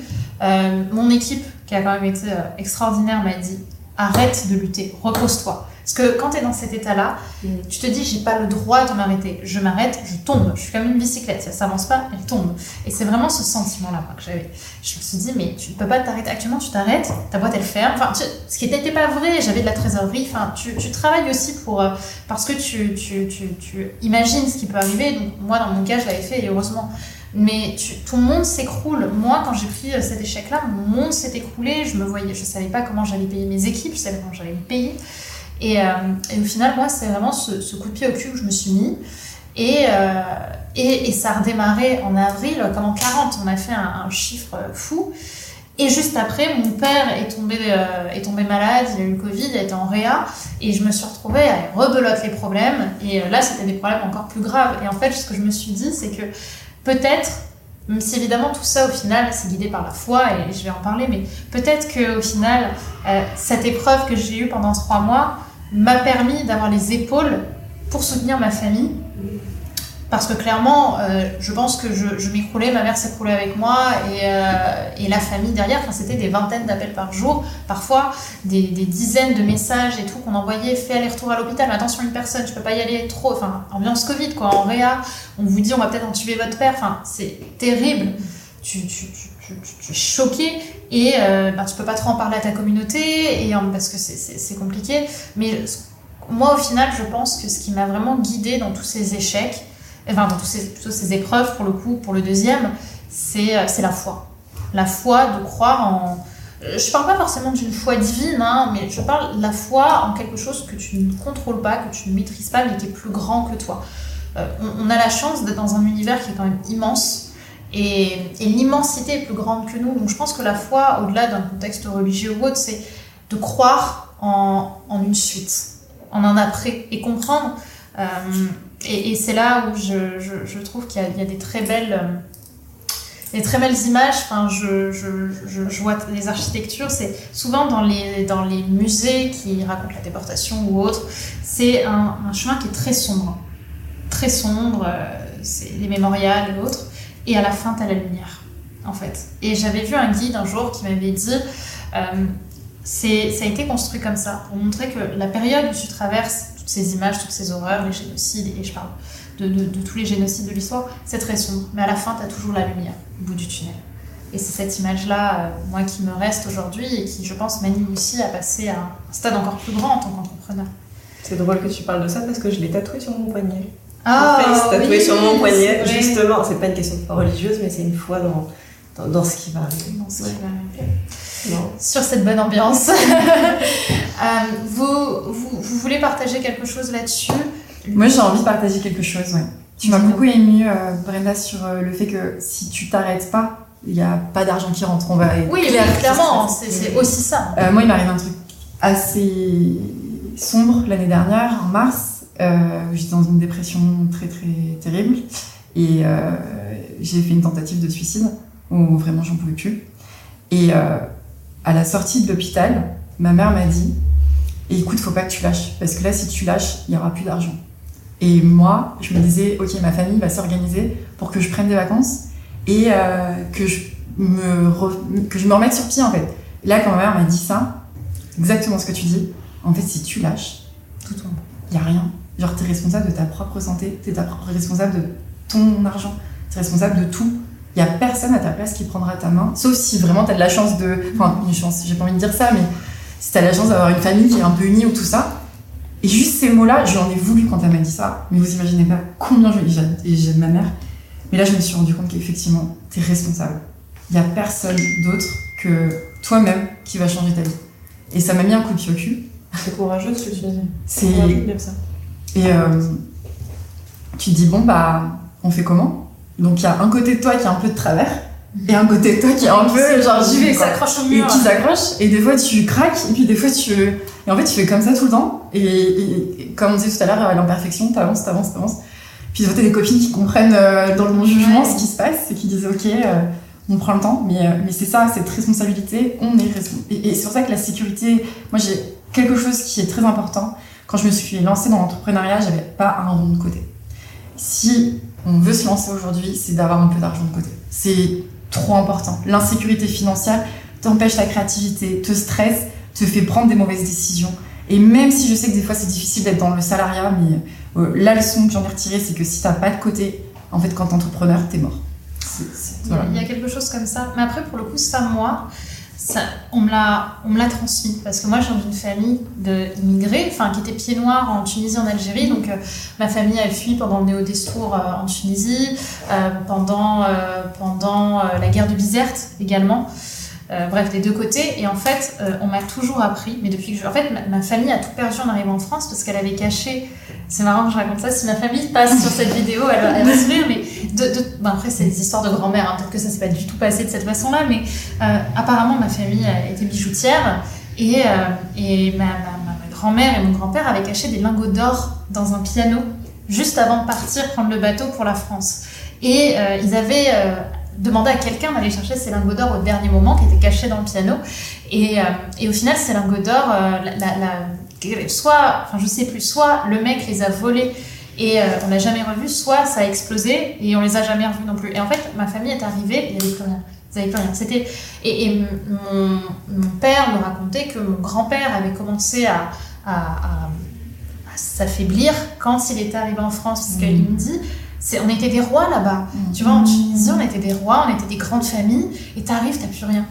Et à partir de là, mon père disait, pour gagner de l'argent, on portait des packs d'eau de, de, de, et on faisait, parce qu'il n'y avait pas d'ascenseur, les 8 étages, et on amenait à notre tante ça pour avoir 5 euros, machin. Et du coup, dès que j'ai commencé euh, à avoir un compte bancaire et, et, à gagner un peu ma vie, tout de suite, j'ai mis de côté, j'ai mis de côté, et, ça, et je pense qu'au final, c'est quelque chose qui m'a beaucoup aidé, et j'espère que ça vous aidera aussi, parce que pour le coup, vous voyez, ça part d'une insécurité quand même, qui est le manque, qui moi, me pose sûrement problème dans d'autres domaines de ma vie. Mais euh, au final de cette insécurité, c'est sorti une force qui est euh, le fait de faire aussi attention à ses finances. Je me fais plaisir, clairement. Je, je, je vais dans des beaux hôtels, des beaux endroits et j'en ai pas honte. Mais euh, j'ai toujours de côté parce que je me dis, on ne sait pas où la suite ouais. va, va, nous amener. Moi, je voulais juste rajouter quelque chose par rapport justement à l'échec. Ouais. Euh, parce que pour moi, l'échec, c'était plus une lutte avec moi-même, en fait quand j'étais dans l'entrepreneur, j'étais dans l'entreprise, j'étais dans le salariat et que j'ai découvert, malgré moi, que ce n'était pas ma place. Alors que j'avais tout fait pour que ce soit ma place. Mais il y avait quelque chose, une force qui me disait non, c'est pas ça. Et je l'ai découvert tard. Pour moi, c'était un énorme échec. T'imagines, tu construis toute ta life T'as deux enfants, t'as des responsabilités. Moi, je sortais pas d'école, je pouvais pas me dire yeah yolo, j'y vais. Ouais, j'ai deux enfants. J'ai deux enfants, j'ai voilà, j'ai un, un, appart, etc. Et du coup, je me disais waouh, là, qu'est-ce que je fais? J'ai le choix. Et pour moi, je l'ai vécu vraiment comme un échec. Comment dire Mais punaise, tu pouvais pas te réveiller plus tôt? Et en plus, je fréquentais euh, tous les, euh, tous les entrepreneurs euh, plus jeunes, etc. Je me dis, mais, mais attends, qu'est-ce que j'ai attendu J'étais où pendant tous ces temps-là J'étais la belle au bois dormant. Du coup, je me dis, c'est pas possible. Et je m'en suis voulu. Et là, justement, si j'ai un message à faire passer, c'est aussi pour les femmes qui seraient un petit peu plus âgées et qui se diraient, ah, c'est mort. C'est mort. Parce que j'ai pas pensé plus tôt. Et ben non, c'est pas mort. Parce que si c'est vraiment là, en fait, t'es es génial, t'as vraiment ton brin de génie tu l'as là où tu es toi-même. Et tant que tu ne te donnes pas le droit d'ouvrir ta petite porte à toi-même, malheureusement, tu vas jamais réussir dans ta vie comme tu pourrais réussir si tu te laissais le droit d'être toi-même. Ouais. Et donc, il n'y a pas vraiment d'âge. Il n'y a pas d'âge pour entreprendre. C'est ça que je voulais faire passer mais comme si message. tu deux semaines à vivre, comment tu veux les vivre quoi? Ah Non, mais il y a plein de. En plus, ouais. là, j'ai pas les noms en tête, mais il y a plein d'entrepreneuses, même dans le coaching, de femmes qui ont commencé super tard. Et il n'y a, y a pas de problème, en fait. Du moment où on se croit possible, on le croit possible. Ça va, c'est la fameuse citation euh, de Mark Twain, je crois, qui dit. Euh, si c'était, il pensait que c'était, il, il, ne savait pas que c'était impossible, alors ils l'ont fait. fait. C'est exactement ça. Mmh. Et bah pour, pour transitionner, parce qu'on arrive bientôt à la fin, j'avais une question un peu croustillante à vous poser, parce qu'on est quand même sur une chaîne d'amour, hein, et pour le coup, on va pas euh, non plus down complètement l'ambiance avec un super échec. On va euh, parler d'hommes, euh, les filles, parce qu'on est quand même sur une chaîne d'amour et dossier palpitant. Est-ce que la, la, réussite à vos yeux, alors il y en a qui sont en couple, il y en a qui sont célibataires, est-ce que le, le, la réussite euh, professionnelle vous handicape dans euh, vos relations amoureuses? Lucie, je te sens euh, croustillante sur le sujet. à fond. À fond. Alors en plus, quand tu es dans le développement personnel, tu as une façon d'aborder la vie qui est un peu flippante pour les hommes. Parce que c'est pas t'anticipes leur réaction, mais tu comprends tout de suite soit le jeu psychologique dans lequel ils sont, soit tout de suite tu chopes leur névrose, soit tu piges tout de suite euh, ce qui va pas, ou comment ils... Tu, tu, comprends un peu tout ça, et quand tu leur expliques, quand tu dis, bon, bah, là je sens que euh, t'es pas encore à l'aise, ou... La personne va croire que tu veux soit te marier très très vite parce que t'es à l'aise toi, soit euh, va croire que t'es son coach, soit, bah, c'est c'est vraiment bizarre, mais quand je, moi les rencontres que je fais aujourd'hui, qui sont toutes extraordinaires ou pas, mais très vite écourtées, parce que je crois que je suis devenue chiante, en fait, à force de me connaître. je suis devenue hyper exigeante. Et euh, c'est en... pas chiant ça. Ouais. ouais. C'est ça. On devrait toutes être, être exigeantes. Et euh, la deuxième chose, c'est euh, non mais euh, toi t'as besoin de personne. Ça, moi, c'est revenu mais plein de fois. T'as besoin de personne. moi, je parce que les hommes, je pense, pour qu'on les séduise, doivent nous sauver. On doit avoir des chevaliers blancs, on doit avoir, ils doivent nous sauver. Et quand t'as pas besoin d'être sauvé, ou pas à 100%, t'as euh, ce truc de bon bah qu'est-ce que je fais dans ta vie quoi. Alors que moi tu vois, je sais plus qui c'est qui disait, c'est Billy Eilish qui dit mais si moi je veux quelqu'un dans ma vie, elle est tellement géniale que je veux du plus plus plus plus plus ou c'est Cardi B ou voilà. Et, et aujourd'hui je sais que c'est ça. Moi si je veux quelqu'un dans ma vie, une femme ou un homme, je veux du plus plus plus plus plus. Ouais. Et euh, sinon non c'est mort. Je suis pas là pour euh, ni être coach ni être psy. Et le problème c'est ça aussi quand toi t'es love coach, c'est voilà. Je pense que moi aussi, t'es dans le dev perso, même toi qui es avocate. En fait, à force de comprendre le fonctionnement humain, Ouais. t'as envie aussi de les accompagner. Et t'as un peu le syndrome du sauveur des fois. Il y a un moment, tu dis stop. Non, non, Moi, il y a un moment j'ai posé mes limites. En fait, Oui, bah j'en ai voilà. tellement marre. Parce que, en effet, t'es dedans, mais t'es Mm. dedans parce que ça fait plaisir. Et en fait, tu te fais friendzoner quand tu fais ça. Non, enfin, même pas, mais c'est juste, c'est énergivore, en Mais fait. On oublie qu'être en couple, c'est un échange. Exactement. C'est fou. Ouais. Moi, c'est vrai qu'aujourd'hui, et en plus, je parle avec ma casquette de love coach, déjà, Ouais. je dis jamais tout de suite Ouais. que je suis coach en amour. Jamais tu sais que tu vas devenir leur meilleur ami. Euh, non, non. Je, je dis que je suis entrepreneur. Et rien que déjà entrepreneur, tu as une étape à passer. Euh, parce que tu, tu imposes une certaine dominance, en fait. Une certaine énergie. Et c'est vrai qu'on casse un peu pour beaucoup. Enfin, l'impression que eux ont en général, c'est que tu casses le, le modèle social du euh, t'es une femme, t'as as des faiblesses et, euh, et je vais te protéger parce que même si je suis pas le plus confiant des hommes, je suis quand même plus confiant et plus protégé pour une, Mm. pour une femme euh, de ce style. Et du coup, ben, moi, ce que j'ai eu, euh, ce que j'ai déjà traversé, c'est des hommes qui s'estimaient pas assez forts, en fait, pour moi. Alors que dans ma vie personnelle, j'ai ma vulnérabilité, j'ai mes faiblesses, euh, j'ai des doutes, même dans ma vie pro, hein, j'ai des doutes. Et tu as envie d'avoir quelqu'un à Mm. ce moment-là qui va te prendre dans tes bras et qui va te, et qui va te rassurer. Mais ça, en effet, euh, c'est- douloureux parce que, euh, parce que au final, les, les- et en même temps, t'as, enfin, oui, en même temps, tu as, des critères qui montent. En fait, tu, tu ne te sens pas, tu te, tu, te sens pas pour des hommes qui pourraient te plaire, mais à qui tu plais, mais qui, qui ne t'attirent pas. Et en même temps, il y a ce paradoxe parce que euh, tu veux du, tu veux du high level en Mhm. fait. Mais le, ce que je dis maintenant, c'est le high level, ça dépend en fait. Par exemple, parlons d'argent. Moi, une fois, je suis sortie avec un chômeur et je suis sortie avec un, un, un étudiant. Je vais vous expliquer ce que je vais parler, ce que je vais dire par étudiant. Mais les deux n'avaient aucune thune. Et, euh, et ce qui a fait la différence, c'est que le premier était donc chômeur, il voulait pas travailler et ça a duré euh, deux semaines à tout casser parce que j'en avais marre de tout payer et que j'en avais marre de, de, de pas être avec quelqu'un de, de, de, de- bah, qui apportait aussi une protection financière au couple. C'est une de tes valeurs. Voilà. Et euh, le deuxième, qui était étudiant, mais il était étudiant quoi? Il avait 32 ans en neurocybernétique. Le mec créait des cyborgs et euh, des intelligences artificielles. Et il faisait, il était à sa 11e ou 12e année d'études. Et le mec me parlait, enfin, c'était passionnant. Et, et tu sentais que le mec, derrière, il me l'a dit, hein, clairement, euh, je finis dans un an ou deux ans, je vais payer une merde en France, je compte me casser un long parce que en France, euh, les chercheurs ne sont absolument pas payés. Mais en fait, je suis restée, alors certes, je, je réglais euh, euh, la plupart du temps les restos et compagnie, mais il y avait une- un tel apport de valeur à la relation, parce que le mec était intelligent, etc., que je me sentais bien à ses côtés. Et au final, c'est pour ça, on nous dit, vous avez des critères là-haut. Mais en fait, on cherche juste un apport de valeur qui soit à la hauteur de la valeur qu'on a naturellement, en fait. Tu vas admirer. Exactement. Oui, puis on cherche quelqu'un qui partage aussi notre mode de vie. C'est-à-dire que c'est ça aussi. C'est-à-dire que, euh, alors effectivement, il y a des hommes qui ne se sentent pas forcément d'être avec une femme qui est entrepreneuse parce que ça va raviver leur peur. Ça, c'est vrai. Euh, comme tu l'as dit tout à Mm. l'heure, il y a effectivement des, des hommes ou des femmes par Mm. ailleurs hein, qui, qui ne se sentent pas en couple avec quelqu'un qui, qui, va, euh, qui va irradier, qui va développer des choses et qui va être tout le temps dans le, dans le développement. Mais d'un autre côté, quand on est entrepreneuse, je pense qu'on a besoin d'être avec quelqu'un qui est aussi entrepreneur et ou tout du moins qui comprend notre, Créatif. notre côté créatif, qui comprend aussi le fait que bah, on travaille même les week-ends. C'est-à-dire qu'on n'a jamais, de, de- on n'a pas de jour férié. Non. Quand on développe notre bébé, c'est notre passion.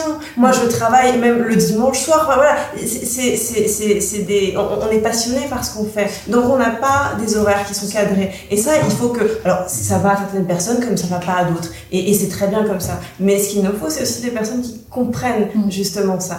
Et, et, et ça, par exemple, euh, ça peut être reproché. euh, moi, je sais que ça m'a été reproché euh, dans certains, dans certaines, dans certaines de mes relations que je travailler trop, ou voilà. Euh, mais voilà, c'est aussi, alors il faut un équilibre, hein, bien évidemment, dans un couple. C'est-à-dire qu'il faut aussi faire vivre son couple. Il ne s'agit pas de, de se focaliser sur le travail, mais il faut aussi que la personne qu'on, enfin, une personne qui pour nous est high level plus plus plus, c'est une personne qui partage notre créativité, notre façon de faire, qui comprenne que bah, c'est pas parce que c'est dimanche que nécessairement bah, on va pas travailler, qu'on va pas poster des choses sur les Mhm. réseaux sociaux et voilà qu'on va pas avancer. Et, c'est aussi ça qui permet, euh, je, pense beaucoup au couple de mes parents, parce que mes parents travaillent ensemble depuis euh, qu'ils se sont rencontrés, et ils sont toujours poussés vers le haut, l'un et l'autre. Ils travaillent beaucoup, ils m'ont inculqué la valeur du travail, et, c'est un couple que j'admire beaucoup, et pour moi c'est mon couple vraiment de référence. Ça fait, je sais pas, 30, 30 ans, 40 ans qu'ils sont ensemble, et, euh, et, ils se sont toujours tirés vers le haut. Ils ont toujours fait beaucoup de choses ensemble, ils se sont aidés mutuellement à finir leur thèse, et voilà, ils se sont aidés à, à se développer. C'est pas possible dans tous les couples, ce genre de choses. Mm. Et, et c'est ça qui est important. C'est de trouver quelqu'un, on ne matche pas avec tout le monde, hein. Ouais. Il faut trouver quelqu'un avec qui bah, cette idée de, de power couple, en fait, Yes. elle est possible. Quelqu'un qui, avec qui on peut, on peut se mutualiser, avec qui on peut se potentialiser. Voilà. Qui nous tire vers le haut. Vers beau ça, ça, ça vers le haut et qui nous, qui nous donne de, de, de l'amour aussi. Parce que c'est vrai fait. que on Du veut de l'amour, on veut du soutien, on veut de la tendresse, on veut une sexualité. On n'est pas que des entrepreneurs. Toi justement, Aurora, t'es en couple depuis un moment. Comment ça s'est... T'es même mariée, si je me souviens Je suis bien. mariée depuis 21 ans. Bravo. C'est beau. Mariée Comment, comment s'est passée cette et deux transition enfants. Pas de chien. Et ben justement, euh, parlons-en de cette transition. Parce que justement là, c'était pas le fait de devoir trouver quelqu'un qui corresponde à mes attentes, vu que je suis passée de mon père à mon mari. Ouais. Parce que quelque part, je n'ai jamais habité toute seule. hein. J'ai, euh, je suis venue en France pour suivre mon copain, et qui est devenu ensuite mon mari. Donc, euh, si tu veux, avant, j'ai travaillé, j'habitais en Italie avec ma famille. Et en plus, quatre enfants. Donc, ça veut dire que moi, être toute seule à la maison, au départ, c'était flippant. Je n'ai jamais été toute seule à la maison parce que j'avais eu des frères, des sœurs, la grand-mère, le chien de mon père.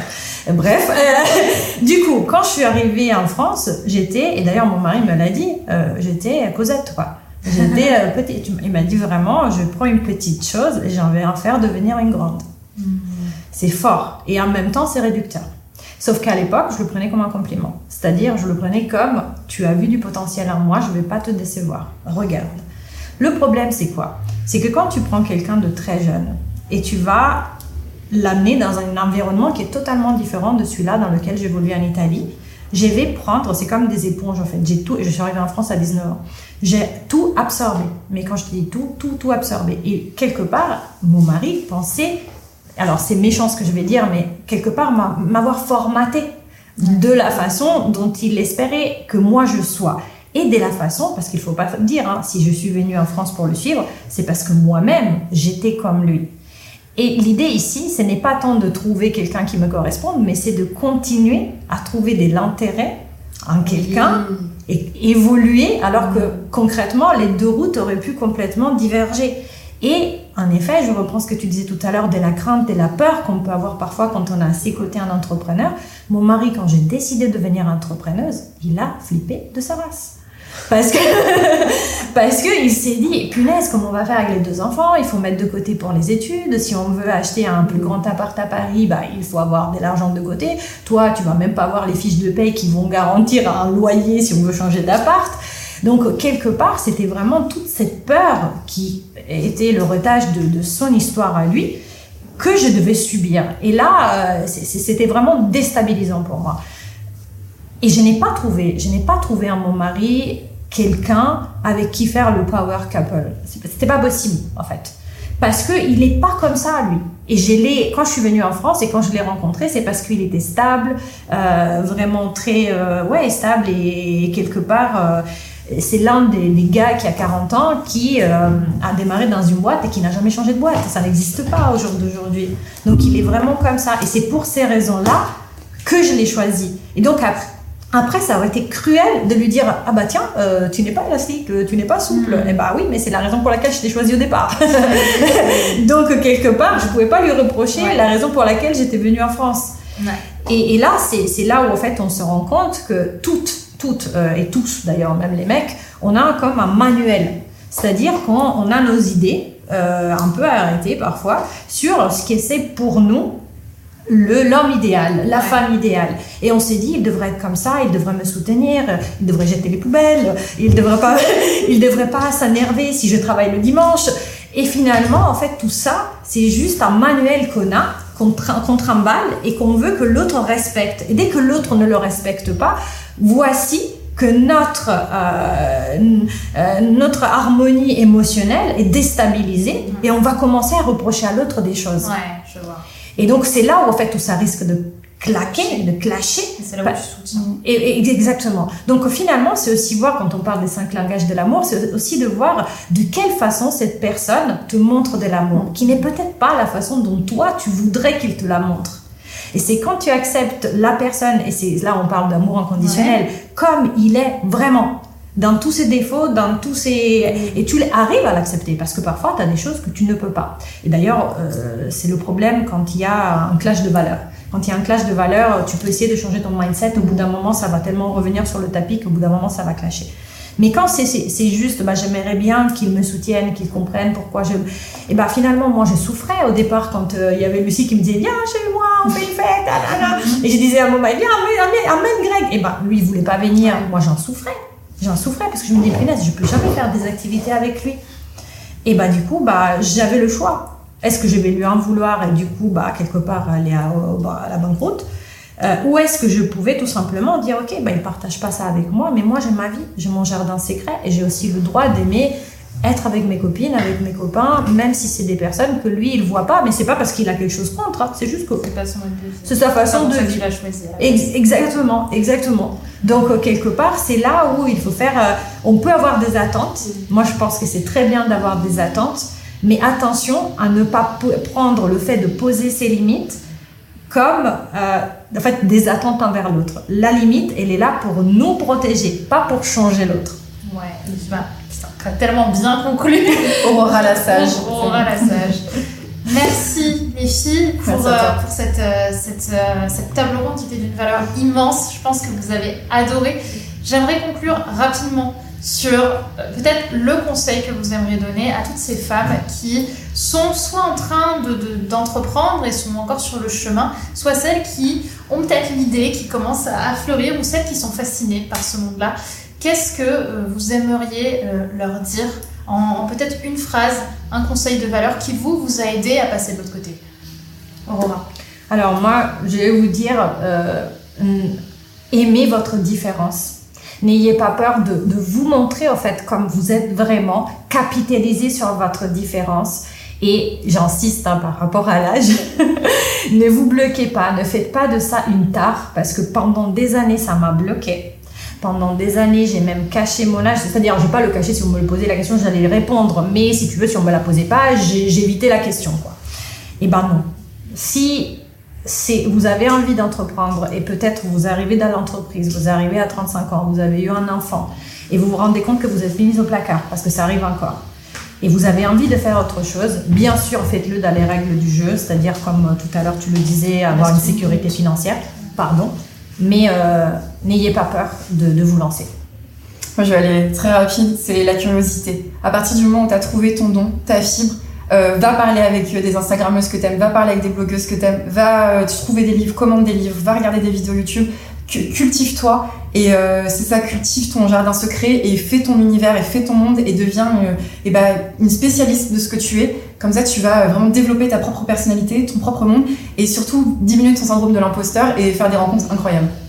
Et, et moi, je dirais que ça, ça, ça rebondit sur ce que vous avez dit aussi, mais il faut rester éthique, ça c'est quand même super important, empathique, parce que c'est aussi comme ça qu'on aide euh, nos, nos clients avec l'empathie qu'on peut, qu'on peut développer, et être créatif, parce que la créativité, Ouais. c'est ce qui fait tout. c'est notre feu. C'est ce qui fait tout. Merci les filles d'avoir été là. Vraiment, allez y suivre, elles sont extraordinaires.